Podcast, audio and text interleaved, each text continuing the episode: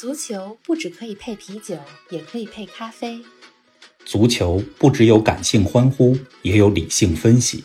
足球不只有皇马、巴萨、梅西、C 罗，也有不为人知但值得歌颂的球队和球员。足球不只是九十分钟的体育比赛，可以贯通世间万象，纵横五洲四海。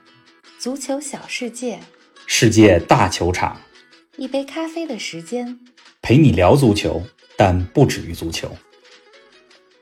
听众朋友们，大家好，欢迎来到新一期足球咖啡馆。今天的节目啊，想必大家看到标题就知道我们要讲哪个国家了。这对荷兰球迷来说，绝对是个福音啊！之前足球与国家的系列主题里，我们主要在北欧的几个国家转悠。咱们说了冰岛、丹麦、瑞典，除了北欧以外呢，还讲了爱尔兰和波兰。但这些国家基本都不是足球大国。前两天我和几个姐姐聊天的时候，人家还让我呼吁冯老师赶紧讲讲荷兰，结果说什么就来什么了。冯老师，你快给我们说说怎么决定，终于开始要讲荷兰了。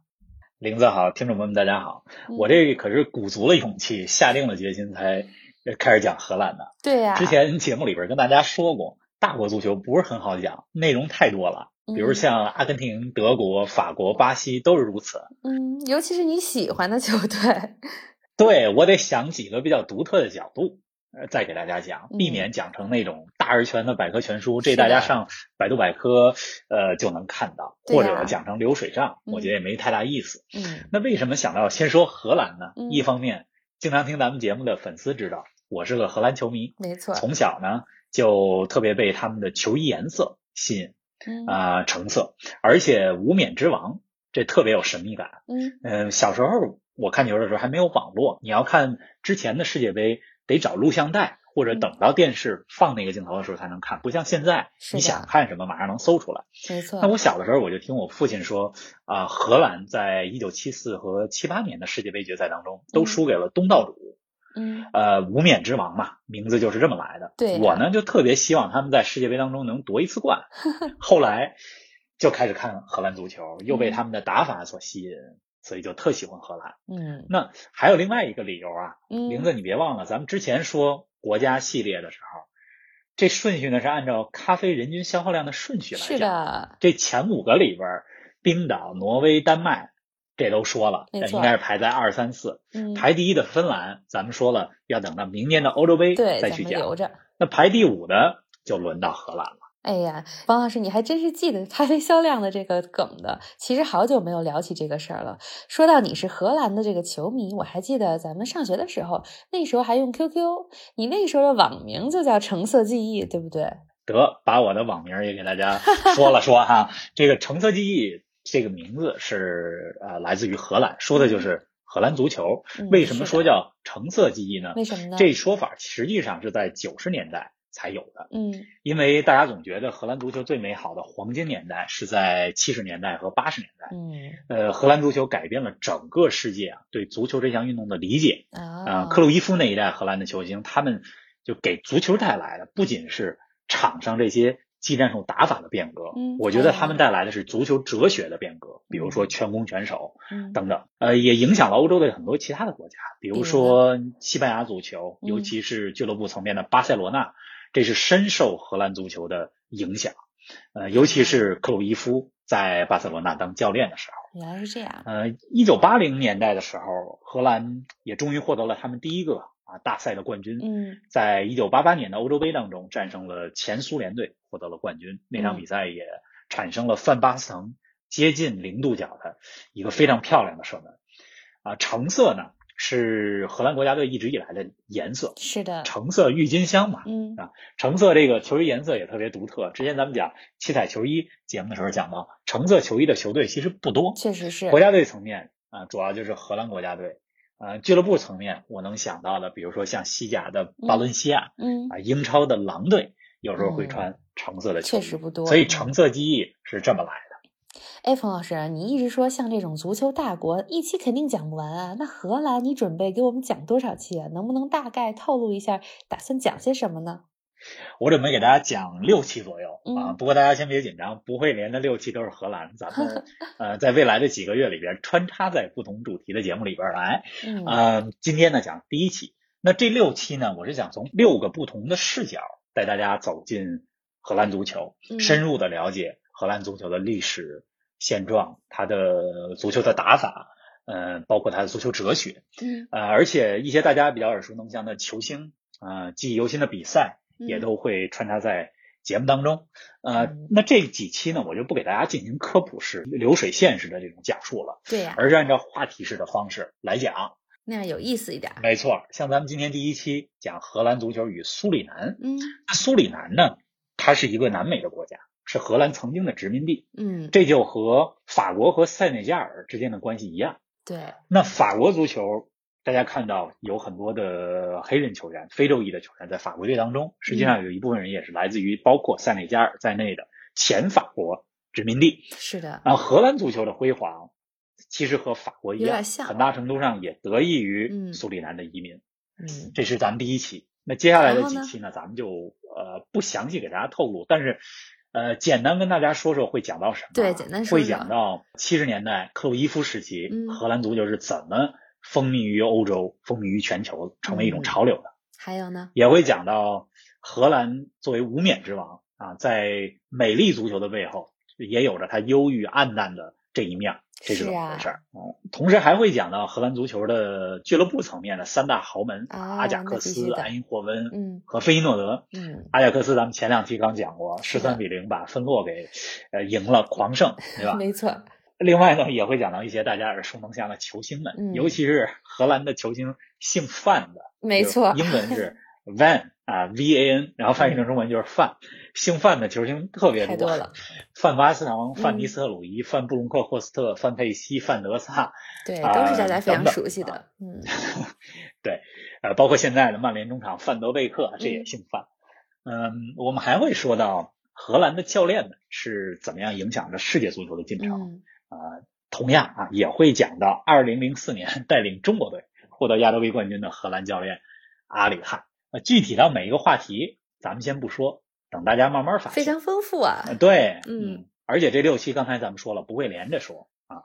哎呀，听你这个介绍，我非常期待啊！虽然作为主播之一啊，其实听众朋友们除了这一期话题以外，其他几期我也还被蒙在鼓里呢。那我就和听众朋友们一起慢慢等待和发现冯老师要给我们带来的话题吧。啊，咱们刚才讲了荷兰足球的一个概况啊，赶紧进入这一期的主题吧。冯老师，刚才你说荷兰足球和曾经荷兰的殖民地苏里南之间的关系是非常密切的。那苏里南裔的荷兰球员又有哪些呢？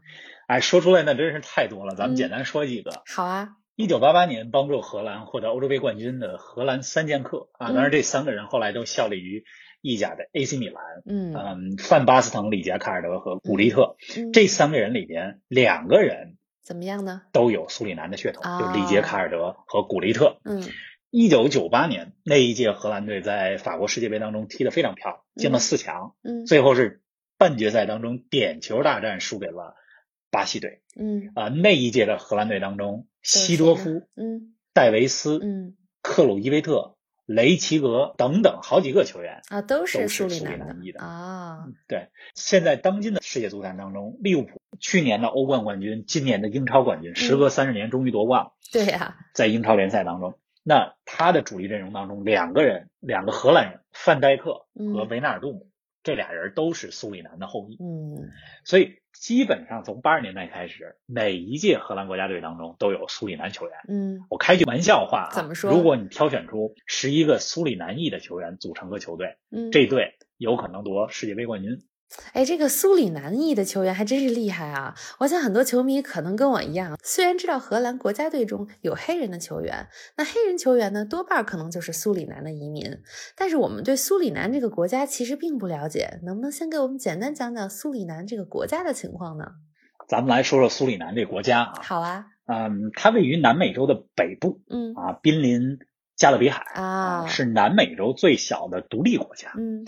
呃，苏里南这个国家人口并不多，嗯，只有不到六十万，啊，而且大部分呢都在它的首都帕拉马里国附近，嗯，啊，这国家的南方的地区吧，有很大部分的面积都是热带雨林，嗯，啊，也和巴西接壤，嗯，这个国家呢，实际上它是十七世纪的时候由英国人发现的，啊，不过后来殖民这个地方的人是荷兰，荷兰了，嗯，苏里南的原住民呢，他实际上早在呃公元四世纪左右吧，就在这个地方生存。嗯，荷兰人后来来了，发现苏里南是一个特别重要的呃产糖的地方，甘蔗、糖呃这些原料的地方。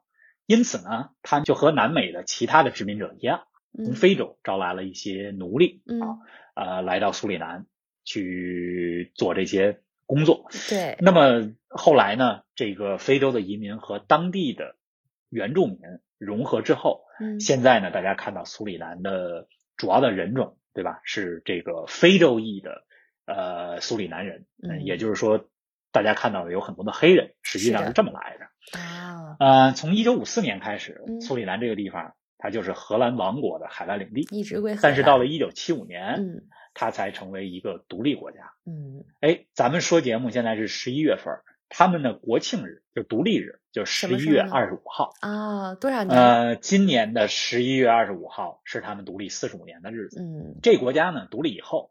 呃，因为政府治理这个国家比较无序，再加上经济不是特别好，其实能想象到，是很多的国家呃独立以后都会面临一个自我重新发展的这么一个困难的阶段。嗯嗯，很多的苏里南人呢，他们就到荷兰来找工作。嗯啊，慢慢慢慢在荷兰就出现了大量的苏里南的移民。我记得十年前我上大学的时候，嗯也是去参加一个活动，还去过荷兰。然后呢？呃，当时呢，走在阿姆斯特丹的街头，路过这个移民所在的居民区的时候，你能够看到居民楼的阳台上，好多阳台上都挂着苏里南的国旗啊，这就是苏里南的移民、嗯、啊。另外，说到苏里南这个国家，他们虽然是一个南美洲的国家，嗯、但实际上它的风俗习惯、文化方面更像是一个加勒比海的国家。嗯，呃，他们的足球呢，啊，隶属于加勒比海地区的足联。咱们之前说到了，美洲主要是两大足联，一个是中北美及加勒比海地区，嗯、另外一个就是南美足联。所以苏里南呢，它是属于中北美及加勒比海地区，并不隶属于它地理位置所在的南美洲。啊、哦、啊，原来是这么回事儿！哎，又新认识了一个国家啊，嗯、其实对我来说，而且感觉上了一个小的地理历史课。刚才你说到荷兰足球过去几十年里啊，是深深受到这个苏里南移民球员的影响，而且很多知名的苏里南裔球员都为荷兰国家队效力。嗯，跟我们说说具体说说他们是怎么影响荷兰足球的呢？嗯，与其说每届荷兰国家队里边有不少苏里南裔的球员，嗯、不如说啊，苏里南移民带来的这种足球风格，在一定程度上塑造了当代的荷兰足球。啊、也就是现在的荷兰足球里流着苏里南的血液，嗯，是这么深的影响。嗯，这个咱们就稍微得讲讲荷兰足球历史。好、啊，七十年代荷兰足球最辉煌的时候、嗯、啊，两届世界杯的亚军、嗯、克鲁伊夫。主要是国家队的这个当家球星的时候，嗯、那个时候荷兰国家队里边几乎没有非白人的球员啊，全是白人。嗯、呃，在连续一九七四、一九七八接连获得世界杯亚军之后，嗯，啊、呃，克鲁伊夫这一批球员就要退出国家队了。嗯，那么接下来进到荷兰国家队的这些球员，就慢慢变成了一支种族文化非常多元化的呃国家队了。嗯，啊、呃，这时候呢。出生在荷兰的苏里南二代移民呢，就开始成长起来，啊，并且呢，参加足球训练，被球探们逐渐的发现。啊、崭露头角。这些球员里边，嗯，就包括了里杰卡尔德和古利特。嗯，他们这俩人都是诞生在荷兰的首都阿姆斯特丹。嗯，但是他们的父辈都是苏里南人。嗯，其实和任何一个国家的少数族裔一样，哈，嗯，你要想在呃这个国家获得成功，实际上是需要付出。嗯，比主体民族啊高出一两倍，甚至更多的有点二代移民的那种感觉，要更难一些。没错，要奋斗嘛，要二代移民要比其他人付出的更多，才能获得同样的成果，对吧？是的。那苏里南球员在荷兰的成长环境实际上也非常艰辛。嗯。但是自从啊，一九八八年里杰卡尔德和古利特他们帮助荷兰国家队获得了欧洲杯冠军之后，嗯，实际上是。极大的提升了苏里南移民在荷兰足球当中的地位。那肯定的，一下就知道了。呃、我们作为移民哈，嗯、平时都在社会当中做中下阶层的工作。嗯、那突然我们的这个二代移民呢帮助荷兰国家队夺得了欧洲杯冠军，我们终于能扬眉吐气了。对啊，对。所以呃，如果说七十年代荷兰足球它是体系上啊、战术打法上的新颖和胜利，嗯，那么后来这些苏里南后裔球员给荷兰足球带来的是什么呢？是更加细腻的技术啊，更像南美球员的这种踢球的风格啊。呃，九十年代，另外一位非常知名的苏里南裔荷兰球员叫埃德加·戴维斯，嗯，他就说过，怎么说？他说苏里南球员踢球的特点和巴西球员很像，嗯，而且很多苏里南的儿童啊，他们和巴西球员呃一样，小时候因为家里比较穷，嗯，所以都在街头踢球，嗯。实际上，到了荷兰以后，这些苏里南移民的小孩小时候也是在阿姆斯特丹的街头踢球。很多技术是从街上练出来的，视角街头足球当中练出来的。嗯，这戴维斯呢，就说这个话的人啊，戴维斯他是阿贾克斯尤文图斯的中场。嗯，呃，特别有名的就是他戴着一个眼镜踢球。啊，呃，因为他是青光眼啊。我小时候看球的时候，他是第一个我看到的要戴着眼镜。当然是一个运动防护眼镜啊，嗯，踢球的球员非常少见。回到咱们这个话题，就是说苏里南对荷兰足球有多大影响？后来我听一个荷兰记者啊，他在一篇文章里就说说，如果八十年代的荷兰足球没有苏里南移民这些球员，那么荷兰足球很有可能在八十年代将经历一个沉沦的呃年代，就像八十年代的德国队一样。哦，对哈，你说上一代的这些球员本身的白人球员退了之后，如果青黄不接的时候没有苏里南裔的球员顶上来的话，确实是啊，有可能就不是后来的样子了。没错。哎，那你给我们说说八十年代之后，九十年代荷兰的这个足球，苏里南裔的球员又什么样了呢？九十年代也有很多知名的苏里南裔荷兰的球员啊，虽然荷兰国家队啊没有获得过冠军，但是俱乐部的层面。阿贾克斯举起了1995年欧冠冠军的奖杯啊，那也那支欧冠冠军队当中，嗯，有戴维斯、克鲁伊维特、西多夫，嗯，这都是苏里南裔的荷兰球员。是的，但是九十年代那个时候的荷兰，实际上也经历了种族歧视的波澜啊。嗯，其实九十年代初的时候还好，因为毕竟八八年的时候刚夺得欧洲杯的冠军，对呀，呃，苏里南人在荷兰的地位。得到了提升，嗯，而且一九九一年的时候，在苏里南的首都帕拉马里博附近啊，还发生了一场非常不幸的空难。啊，在这次空难之后，在荷兰，人们还举办了一场足球慈善赛。这个慈善赛呢，是由苏里南裔的啊荷兰球员对阵荷兰的白人球员。嗯，嗯，古利特、里杰卡尔德、博加德这些知名的球员都参加了，而且苏里南球员组成的球队三比一赢了。那这场慈善赛的。所有的收入也捐献给了苏里南空难遇难者的家庭啊，原来是这样。所以那时候，其实，在荷兰，大家对苏里南还挺，实际上是呃还挺友好的。对。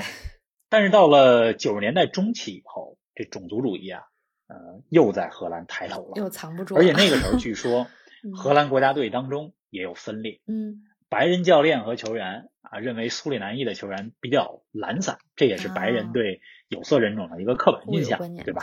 据说呢，当时在荷兰国家队球员们在餐厅里吃饭的时候，都是白人球员在一个桌子呢，非白人球员苏里南裔的在另外一个桌子呢。嗯，总之又回归到我们之前节目反复谈到的足球场上的种族问题上了。是啊，这是一个绕不开的话题啊。刚才说了这么多苏里南裔的荷兰球员啊，冯老师，你有没有这其中特别喜欢或者印象比较深刻的呢？有啊，要说到苏里南裔的荷兰球员，我说三个人吧。好啊，呃，是我印象比较深刻的，也非常喜欢。第一个是西多夫，嗯，呃，米兰的球迷啊，皇马的球迷应该对西多夫都不陌生，非常熟悉。他是一名啊太有创造力的中场球员了。嗯，西多夫是出生在。苏里南首都帕拉马里博，嗯，据说是在他一两岁的时候就跟随他的家人来到了荷兰。嗯，那西多夫这位球员呢，他现在还保持着一个记录，什么？他是世界上所有球员当中唯一一个代表三家不同的俱乐部都获得过欧冠冠军的球员啊。这三家俱乐部是阿贾克斯、皇马和 AC 米兰了。哎，对。嗯，那西多夫呢？他也是少有的全能中场。那不仅是一个脚下技术特别细腻啊，能传出威胁球的进攻型的中场球员，而且他身体素质不错，特别硬朗。那跑动距离也非常不错，是一个典型的 B to B 球员。你知道 B to B 是什么意思吗？什么意思？跟我们说，在足球里什么意思？B to B 呢，就是 box to box，就是。Box 指的是禁区，是的。呃，说白了就是这个球员他在本方禁区和对方禁区之间来回跑动，这种球员就叫 B to B 球员啊。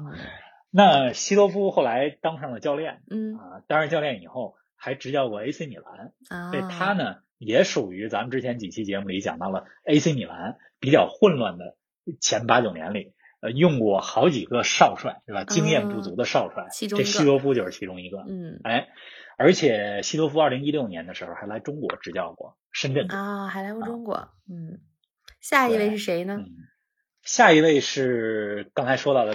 戴眼镜的这个埃德加·戴维斯啊，嗯嗯，他也是一位中场球员，嗯，荷兰有一个特别知名的教练，也是带领阿贾克斯获得了一九九五年欧冠冠军的教练，叫范加尔，嗯，呃，他给戴维斯起了一个外号，叫叫什么？这为啥呢？但是这并不是一个贬义的意思，指的是他在场上总是能 不遗余力的奔跑，拼劲儿十足啊，抢断能力也特别强，嗯，啊，我对他印象就是。呃，虽然身高不到一米七，但是呢，他身体非常硬朗，而且还经常争抢头球，特别能另外远射也不错，嗯，对，远射也能进一些球。嗯，他在尤文图斯踢球的时候，是我对他印象最深刻的时候啊。呃，在尤文图斯踢球之前呢，在 AC 米兰踢过，在之前就是他在阿贾克斯成名的。哦，哎，听你这么说，你是非常喜欢中场球员哈。刚才说的这西多夫啊、戴维斯都是中场，两个人的风格呢却又不太一样，一个是进攻能力比较强，另外一个呢防守可能强一些。哎，那你要说的第三位球员是谁呀？第三位我想说的印象比较深刻的苏里南裔的荷兰球员啊，叫做门佐啊，他的这什么位置呢？是个门将。嗯，他和西多夫、戴维斯一样，也是出生在苏里南的首都。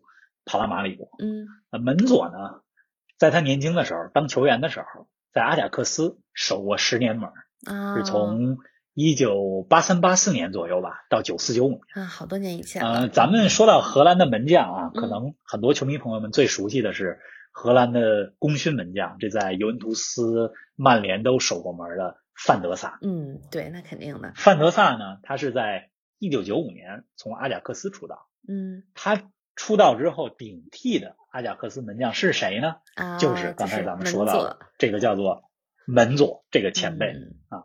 之所以说门佐这守门员，不是因为他获得过什么特别了不起的荣誉，那因为啥？而是因为呢，他给守门员这个位置带来了一些革命性的变化。跟我们说说，他在阿贾克斯守门期间啊，嗯啊，除了手上的技术非常好，嗯，脚下技术也非常棒啊。咱们以前说，呃，八十年代之前，大家对于门将的要求是你守好门就可以，对吧？但是呢，这门左出现以后，他让大家看到了说，哦，原来守门员的脚下技术也这么重要啊！不能呃，如果守门员脚下技术好的话，嗯、对他能够策动进攻，全队的进攻可以从守门员的这个环节啊发起。嗯，无论是长传还是短传，守门员的脚下技术就是一支球队进攻的啊发起者。尤其是在现代足球当中，是啊，对，嗯，大家才发现哈，就是门佐啊，给足球带来的是这种革命性的变化。嗯，啊，你猜门佐他现在已经退役了哈，你猜他现在在干嘛？他，你想这么厉害的球员啊，退役之后很多都去当教练了，对吧？按照这种轨迹的话，他应该是守门员的教练吧？没错，门佐是一位守门员的教练。而且呢，他目前是在北京国安的预备队里当守门员教练哦，给国安来当教练了。嗯，哎，对，哎，这些听起来有点遥远的人物和故事啊，现在一看离我们其实都很近啊。咱们的节目不知不觉又快到尾声了，这期过得尤其的快啊。方老师，我还有个问题想问你。嗯，我记得你之前讲到法国和塞内加尔之间的关系，法国国家队里呢有很多塞内加尔的球员，不少塞内加尔球员呢也在法国的联赛效力。嗯，还有二零零二年世界杯揭幕战那次打进世界杯的塞内加尔队，还把卫冕冠军法国队给赢了，爆了个冷门。那你跟我们说说，这荷兰和苏里南国家队之间有过比赛吗？有没有什么苏里南把荷兰赢了的情况呀？苏里南和荷兰啊，与塞内加尔和法国还不太一样。为什么呢？很多塞内加尔移民实际上都是在法国出生的，嗯，成年以后选择为自己的祖国塞内加尔效力。啊，这样一来呢，实际上塞内加尔国家队的实力也不弱，也是在法国训练出来。二零零二年世界杯上，嗯，对，就把法国队给干掉了。但是苏里南不太一样，怎么呢？据说哈，现在在荷兰联赛里边踢球的苏里南球员有将近两百。嗯，但是苏里南这个国家的政府有一个规定，什么呢？就是你只要移民去了荷兰，啊，你就不能再回来为苏里南国家队效哦，力。不要你了。就是因为这个规定，使得很多本来想为苏里南效力的苏里南裔的荷兰球员没办法为他自己啊父辈来自的这个国家效力。对呀，呃，在世界当中不成文的规定是，对吧？你可以选择，对吧？只要你跟你想效力的这个国家队有血缘上的关系，你可以选择为他效力，是只要你啊没有代表其他的国家队成年队出场过嗯，啊、比如法国和塞内加尔，再比如其他国家嗯都有这样的经历。咱们中国现在还规划球员呢嘛，对吧？啊也规划了一些实际上和中国并没有血缘关系的球员。嗯，但是苏里南他这个规定比较奇葩，就是你只要去了荷兰，确实你就不能是再给苏里南国家队效力了。严格的。嗯，那苏里南国家队呢，实际上也是也是比较羸弱的啊，嗯弱旅。目前在国际足联世界排名当中排第一百三十九位。哦，南美洲嗯，实际上有十二个主权国家，然后呢？这里边的十个都在参加南美洲的洲际比赛，嗯，但是有两个国家参加的是加勒比地区的比赛，啊一个是圭亚那，另外外一个就是就是苏里南。啊，确实是不强。所以苏里南国家队他平时跟南美强队过招的机会也不多。嗯，你在世界足坛上啊，如果不是因为荷兰国家队当中有不少苏里南裔的球员，苏里南很有可能是一个更加被大家遗忘的版图了。对呀，要不是因为他们都到荷兰去踢球，大家知道荷兰队里有这些球员的话，谁知道这个国家？比如我，你要不讲，我真的本身对地理历史方面知识就弱一些的，真的是没有办法了解。我觉得这期节目实在是太快了啊，又有意思，还长知识，而且也提到了一些我们耳熟能详的明星球员啊。这期只能。非常不舍的要说结束了，冯老师，我实在是非常期待下一期荷兰专题的节目啊。嗯，期待着你给我们带来新的话题。好，下一期再给大家选一个新的角度来继续深入的走进荷兰足球。好啊那，与此同时呢，也欢迎大家关注“逢球必侃”的微信公众号。是的呃，关于荷兰足球，关于大家现在看到的一些热门比赛的评论，都会在我的公众号上，欢迎大家关注，是的，那咱们下期节目不见不散。不见不散。